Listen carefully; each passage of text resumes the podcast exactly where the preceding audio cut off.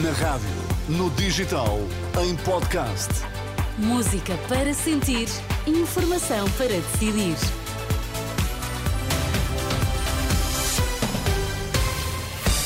Vai conhecer os títulos em destaque nesta edição das 10. Boa noite. Boa noite, Luís Montenegro, líder do PSD, pede credibilidade e recusa prometer tudo a todos.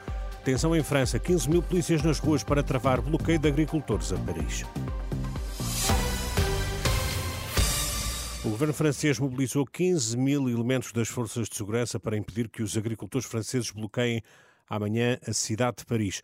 A medida foi divulgada pelo ministro francês do Interior após uma reunião interministerial de crise. Pas de tracteurs qui rentrent dans Paris ou dans les grandes villes de province. Nenhum trator entra em Paris ou nas grandes cidades provinciais da Ile-de-France. Manter o mercado internacional de Rangy a funcionar e também os grandes aeroportos parisienses de Roissy e d'Orly. De resto, é manter os aeroportos a funcionar, os mercados de frutas e legumes, que devem ser preservados na sua ação para poder abastecer as regiões francesas. Portanto, esta posição defensiva leva à utilização de meios muito significativos. 15 mil elementos das forças de segurança foram mobilizados para garantir isso, em particular unidades de força móvel. Gerald Darmanin, o ministro francês do Interior, os agricultores contestam a queda de rendimentos, as pensões baixas, a inflação e a concorrência estrangeira.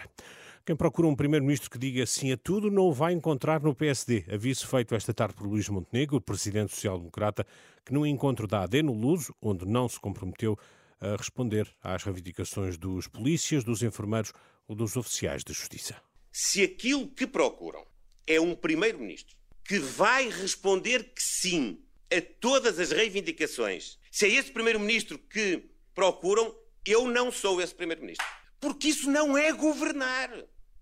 Assumir agora, a cinco ou seis semanas das eleições, dar razão a todo o caderno reivindicativo destas pessoas. Eu peço muita desculpa mas quem quiser governar assim o país vai ter que escolher outra opção, porque nós não somos essa opção. Montenegro aproveitou para criticar a proposta de Pedro Nuno Santos de eliminação de portagem nas antigas SCUT.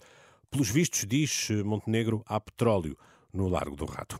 O livro propõe a criação da herança social, uma espécie de conta-poupança para conseguir combater as desigualdades sociais, ideia deixada por Rui Tavares, porta-voz do partido, no final do Congresso do Livro, em que propôs também o reforço do abono família para ajudar a erradicar a pobreza infantil.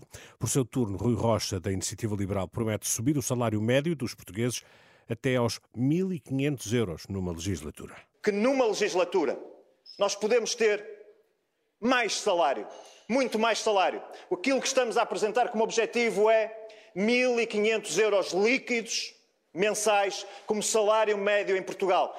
E perguntam-me como é que vamos alcançar isso? Muito simples. Com crescimento económico, crescimento económico a sério e com redução de impostos.